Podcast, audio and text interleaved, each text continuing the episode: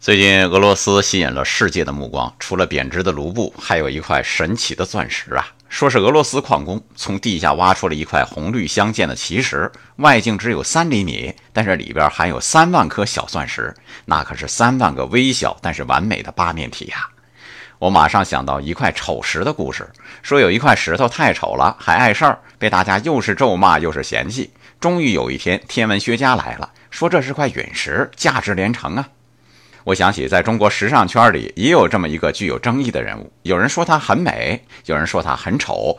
丑也好，美也好，她凭着她的坚持成为国际名模。这童话版的真实故事被叫做“吕燕现象”。你看这世界的美啊，一种是小而美，像俄罗斯发现的钻石；还有一种叫内秀，像那块丑石。哎，不管你是谁，爱自己，而且活出生命独有的光彩，爱生活，高能量。